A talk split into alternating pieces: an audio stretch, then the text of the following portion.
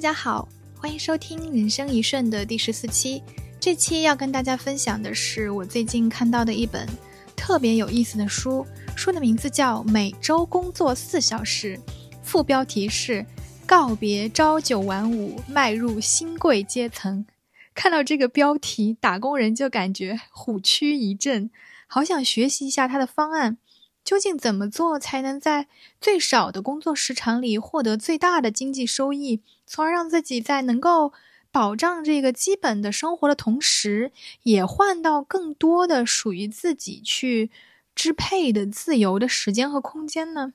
这本书的作者 Tim Ferriss 在中文版的序言里面，他就直接叫板中国读者，他说：“中国人天生就比美国人勤奋，这是优点，也是缺点。”而且在将来，如果不去改变这个过度工作而导致自己身心无法支撑的习惯，会带来一些毁灭性的问题。因为当一个人总是习惯把工作放在第一位，那么这种过度工作带来的结果，除了是一定程度上的去增加这个集体的产出，或者说你的简历看起来可能更光鲜一点，但对自己来说还会带来工作没有重点。效率持续下降，以及更长的工作时间等非常不利的负面问题。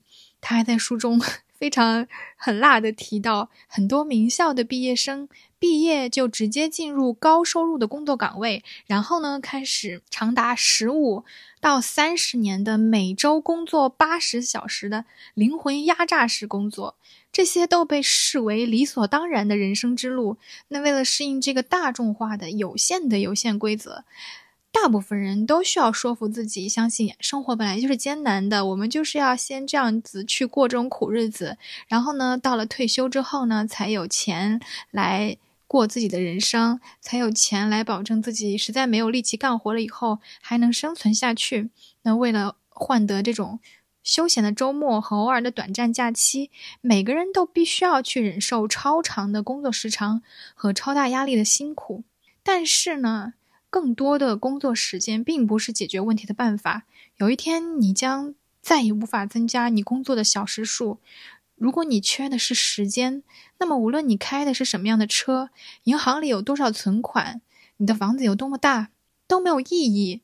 时间才是当今世界最有价值、最不可再生的资源。我们的工作目标就是为自己尽可能的创造时间和空间的自由，而不是用自己一天甚至一生中最好的时间和精力来换取无法复原的疲惫、疾病和身体的衰弱。同时，作者也抛出了一颗深刻的疑问：人为什么一定要这样消耗自己？到底是什么样的金矿，值得人们花费一生中最宝贵的岁月去付出，以期待这种劳苦最终能换来暮年的幸福？钱永远是工具，它不应该成为目的。赚了钱，然后呢？当然，我们只为了钱工作不行。但是生活中就是有这种矛盾，就是你不能只为了钱工作，但是你不工作他就没有钱。我们的人生似乎就是在这两个极端里面摇摆，找不到一个平衡的折中的点。究竟怎样衡量自己的人生需要多少钱？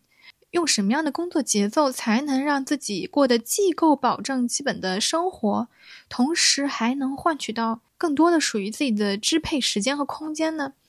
作者给了一个四 W 法则来衡量。他说：“你生活中所控制的 W 的数目，决定着你手头金钱实际价值的增长。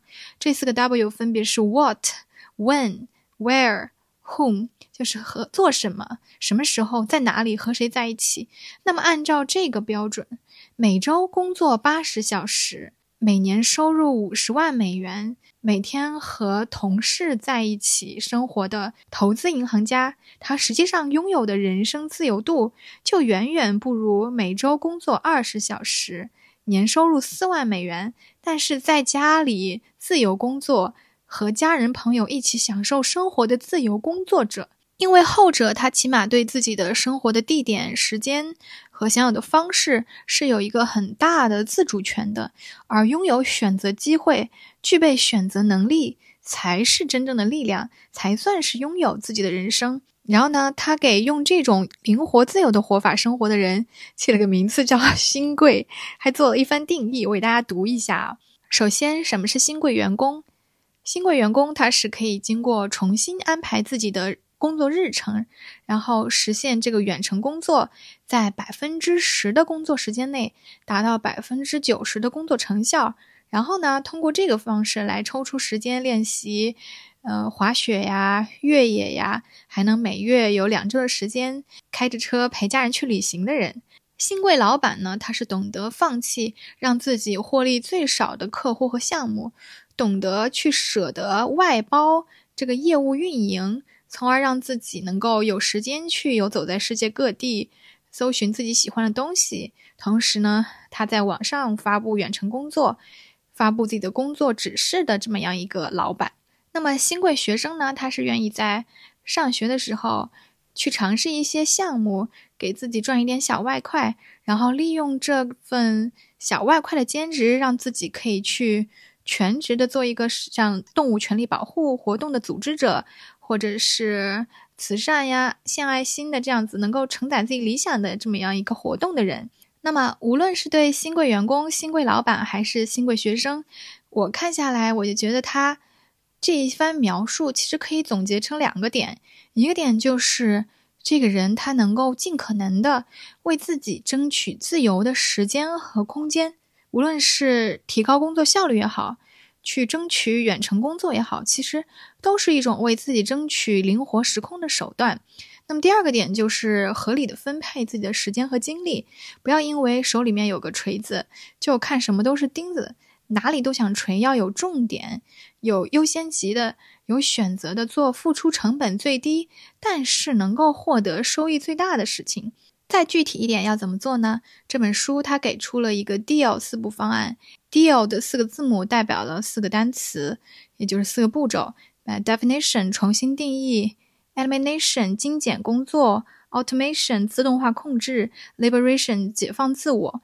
我这期想跟大家主要分享的是，我觉得对我们大部分人都比较有普遍适用意义的 D 和 E。第一步是 Definition 重新定义，这部分内容特别多，然后我给它总结成了三个重新定义：重新定义工作，重新定义退休，重新定义噩梦。首先是重新定义工作。要抛弃过去关于工作就是必须老老实实在一个工位上朝九晚五的成见，转而思考自己的人生追求、热爱、想要实现的大大的小小的梦想都是什么。他在这里引用了一位普利策获奖记者的话：“我给不出一个万无一失的成功法则，但我能告诉你一个失败法则：永远在尽力取悦所有人。”真的，我们从小接受的教育其实就是怎样修剪自己。把自己变成一个尽量能够适应所有花盆的这么样一个植物。我们从小接受的教育就是均衡。性格内向的人总被教育，你要去多多锻炼你的口才呀，你要去多多和人交往呀，你要去跟人打招呼呀，要去被教育去怎么去弥补这个缺陷。那没有数学天赋的人也要硬着头皮去学算术，没有语言天赋的人也要挠着头去写五千字的作文。但实际上，什么都会点通才，在职场上就好像什么也不会一样。他根本没有一点竞争力，反倒是那些长板足够长、有他人所不能及的特长的人更有不可替代性。就像作者说的，大部分人通常只擅长小部分事情，比如 Tim Ferriss 本人就很擅长举重。但是呢，游泳和打球就很差。那他想要在运动方面获得一些成就，练搏击就比他去练自由泳更有戏。所以，人要去做自己擅长的事情，尽可能把自己的这个优势发挥到最大。我看到这里的时候，真的感觉被狠狠击中了，因为我自己过往的人生就是一直满足别人的需求为先的人生，无论是读书、工作还是婚姻。我都是习惯性的把自己的需求后置，先去考虑我怎么满足别人对我的要求。我不会去拒绝那些不属于我的工作，导致我的时间被分割的很碎片，也没有太多的时间来专注发展属于我自己的长板，导致我自己的人生是一次一次的从零重启。我直到今年自己得了癌之后，我才认真的觉得。我不能再这样过没有自我的一生了。我然后我开始写我自己的公众号，做我自己的播客，并且在这个过程中。真正获得了成就感和获得感。我其实现在回想起来，我从小的爱好就是写作呀、画画啊这些东西。但是当时呢，总是被周围的人 打击，说你这个将来能赚钱吗？你能靠这个东西养活你自己吗？所以我也一直没有怎么专注的去发展过自己的这个特长，总是在走别人觉得应该你走的路。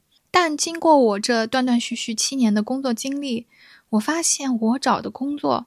都特别依赖我自己的写作、整合信息、共情的这个天赋长板，而不是别人希望我能做的那些所谓稳定有社会地位的事儿。如果我自己能早点正视自己的需求，我早点学会取悦自己，早点专注于发展我自己的长板，我应该能少走很多弯路吧。就像这本书里的小标题写的那样：如果搭错车，请立即下车。好好思考一下自己擅长什么，在哪个领域有可能做得最棒，做什么事情能够让自己感觉到兴奋、快乐、自信。趁自己的人生杠杆还没有加得很大，身体还很健康，没有房贷要还，没有孩子要养，爸爸妈妈也还能养活自己，不妨就给自己一次机会去试试吧。人生就是体验嘛。第二个重新定义就是重新定义退休。不要一直不休息的工作到身体彻底废掉才退休，而是在一生中给自己安排一些迷你退休。像我们心目中的退休概念，它就是一个保障。当我们的身体没有办法工作的时候，人不得不借助这个储蓄和退休金活下去。这时候退休其实是一种无奈选择。那把这种无奈选择当做人生的终极回报。就显得很不明智了。这又意味着很多人可能选择在自己人生的黄金时代，抱着这种攒够钱就退休、工作到六十五岁就退休的愿望，在三十年、四十年的时间里，忍受自己根本不喜欢、找不到意义感的工作。每天靠喝三杯苦咖啡来保证自己能 cover 住巨大的工作量，然后过早的衰老，就像庞博说的那样，不到大城市 还真吃不了这冰美式的苦。对这观点，我真的非常赞同。我们只活一次，一定要值得。如果有可能的话，谁也不想成为一个处处节省，把一切留到最后，终于退休，然后却发现最好的人生已经消失的延期生活者。我读到他这个迷你退休的概念的时候，真的很有感触。我们东亚人应该是最不敢休息、最以休息为耻的人了吧？小的时候老师会表扬那些打着吊瓶还要坐在教室里的学生，长大以后他们就变成了发着高烧还在工位干活、请了年假依然在度假的海边啪啪啪回复消息的大人。我现在常常觉得这个世界对勤奋有一种近乎偏执的理解。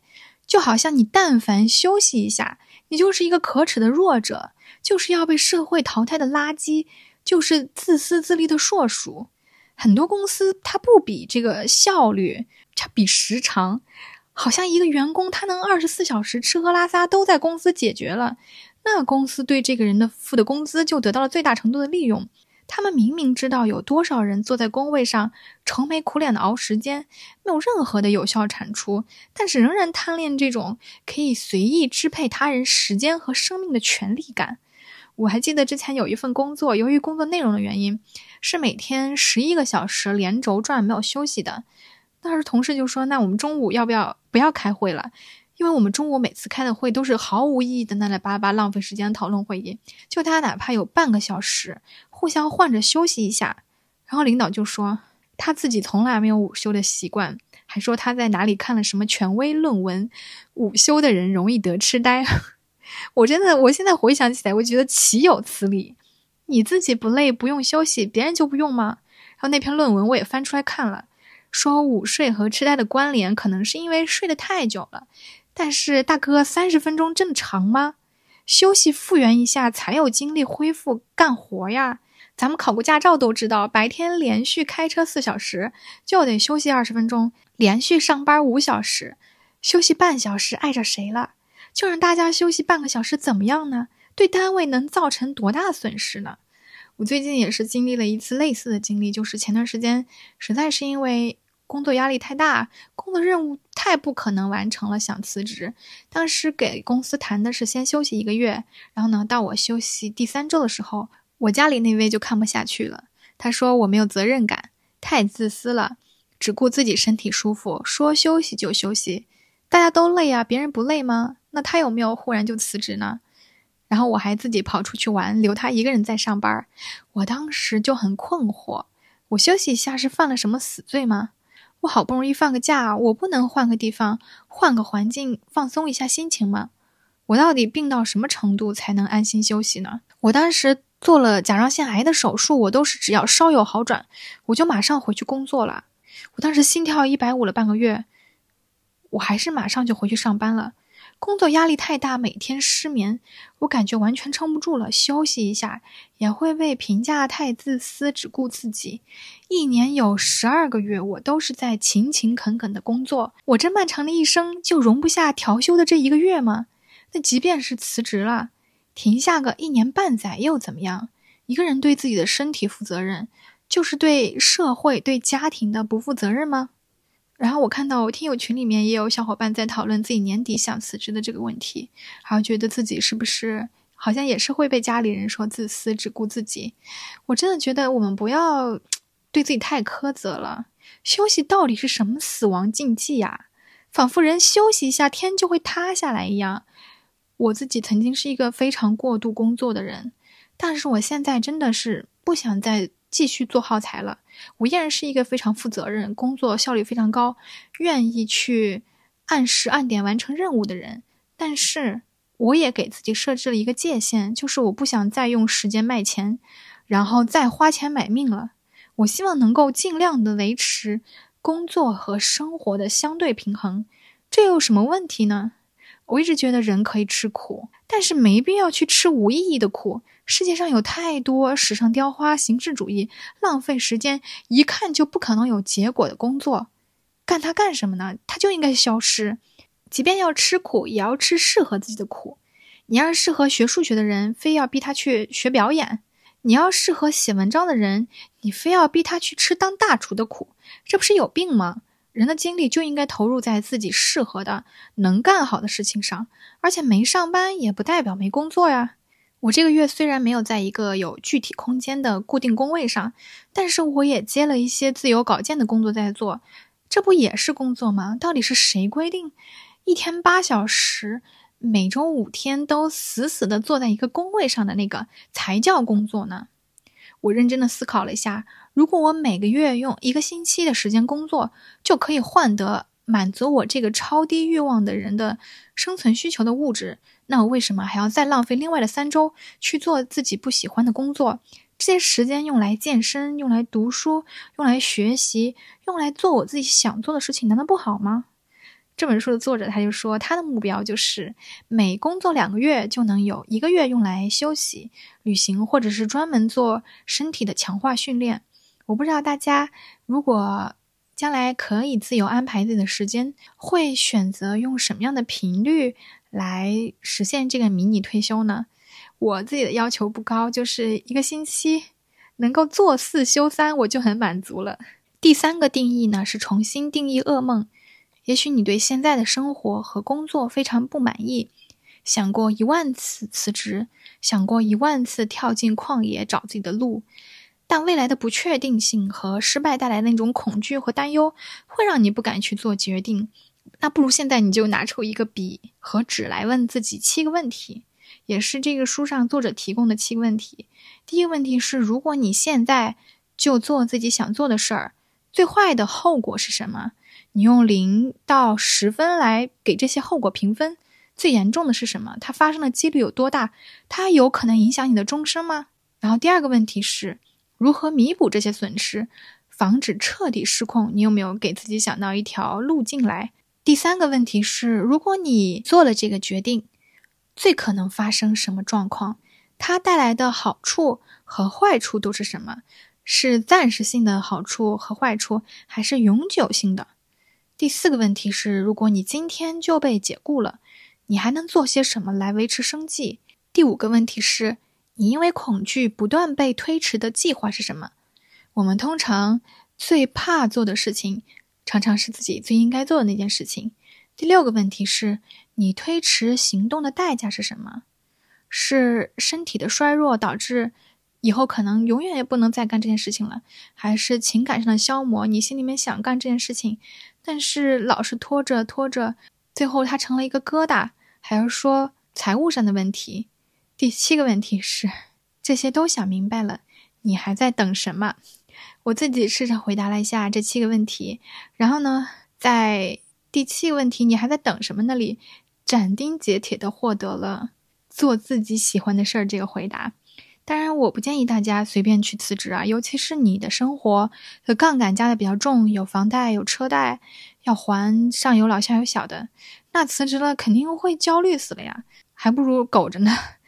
那我说一下我为什么敢辞职。首先，因为我没有什么欲望。无论是对金银首饰，还是奢侈品、包包、豪车、房子、漂亮的衣服，通通没有欲望。要除了一日三餐、买书看之外，我几乎没有什么额外的花销需要。那我过去几年最大头的花钱，就是去医院看因为过度工作、过度消耗导致自己身体造成的这个病。总的来说，就是我的人生没有什么大的杠杆，我的负担小，消耗少。二来是我赚钱的方式主要是依靠文字这种方式，那只要有一台电脑，我在哪里都能办公。然后我工作效率高，任务交接可靠，所以即使我不在一家固定的公司上班，依然有一些其他的途径可以有收入。那么基于这两个原因，辞职对我来说，顶多就是固定收入变少了，但是这个天它塌不下来。但相反，我还能因为辞职获得更多的这个发展个人技能长板的时间和空间。所以，如果你跟我一样是一个低物质欲望、高精神欲望的人，那么可能金钱对你的诱惑力来说就不如时间和空间的自由那么有魅力。那么辞职呢，就会像书里面说的，它只是一种迷你退休而已，那没什么可怕的。所以，如果你的工作压力真的很大，影响到了你的心情。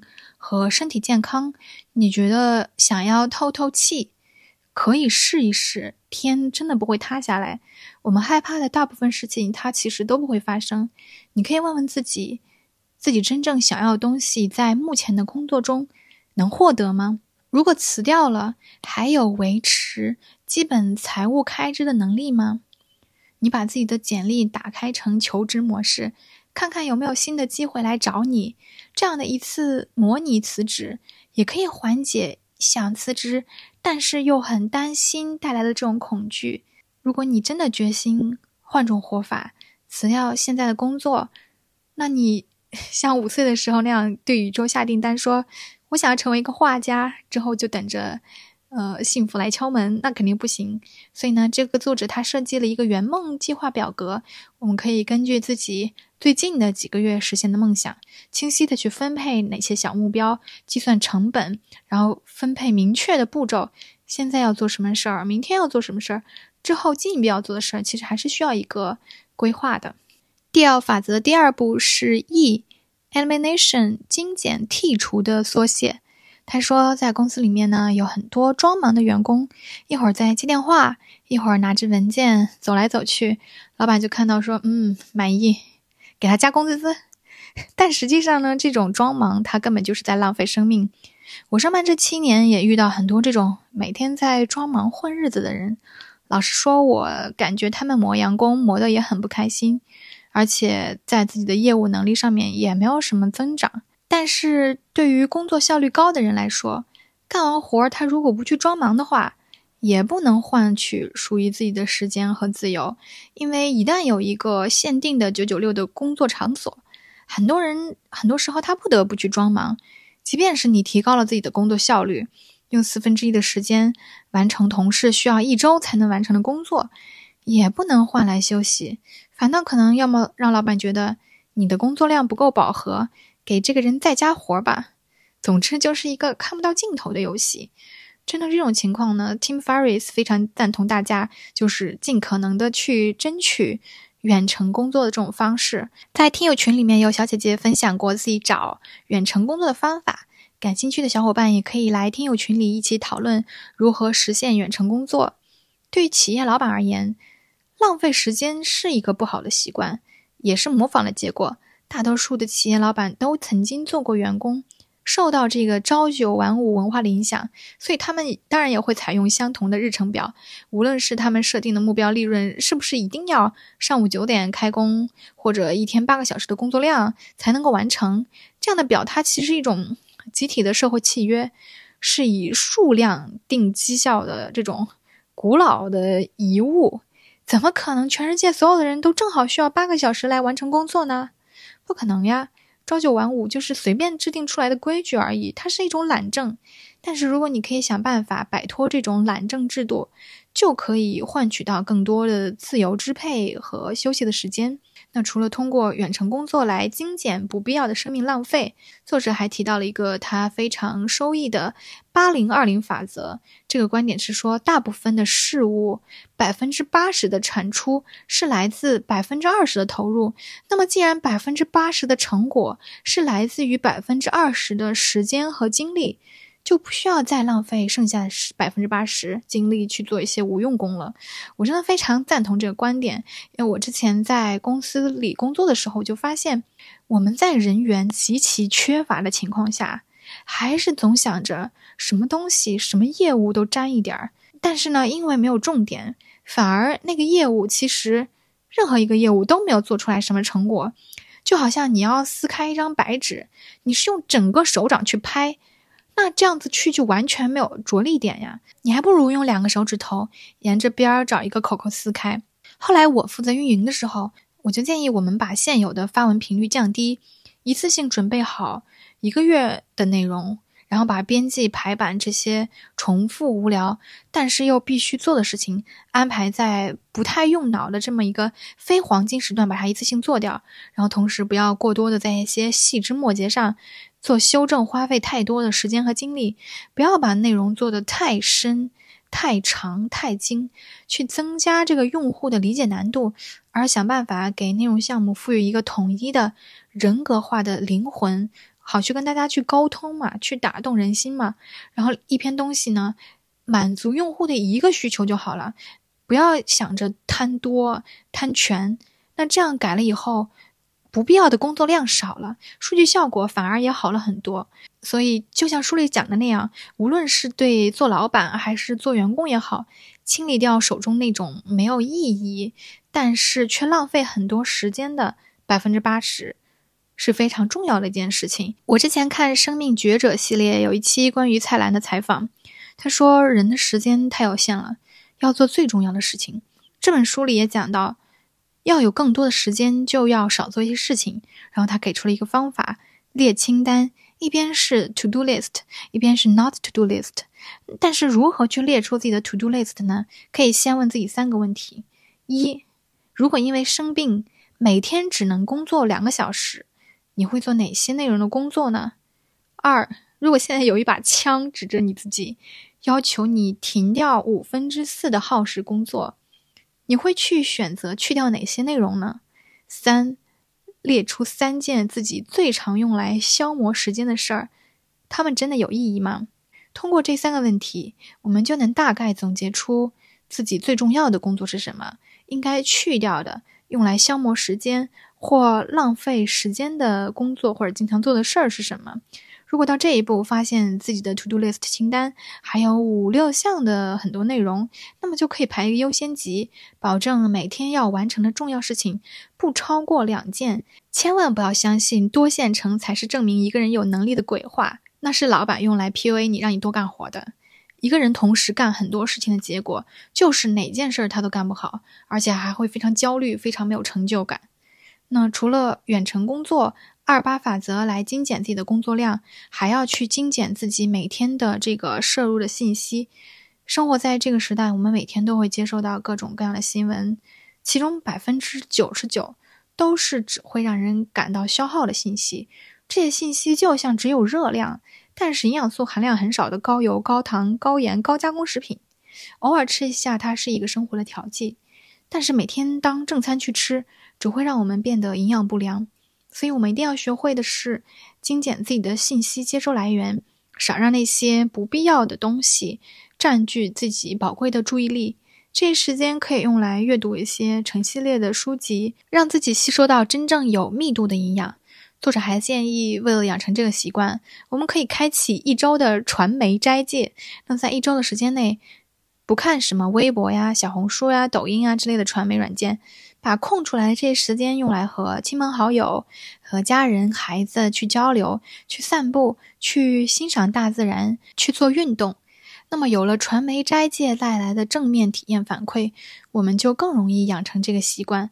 同时，我们在人际交往上也需要精简，尤其是在工作中，我们经常会遇到一些工作能力可以说很差的同事吧。他一开口就跑题，谈论方案的时候，他只带一张嘴来，具体方案的框架什么都没有，或者自己有一点问题就来找你帮忙，就是纯粹把你当工具用，导致你自己的工作节奏被不断打断。这时候该怎么办呢？首先就是尽可能的去拒绝那些跑题的人，要么我们把。话题直接拉回来说重点，要么就说我还有两分钟时间。你的主要问题是什么？如果你在一分钟之内说不清楚的话，那麻烦你给我发一个书面的文件来提要求，这样放我们沟通快一些。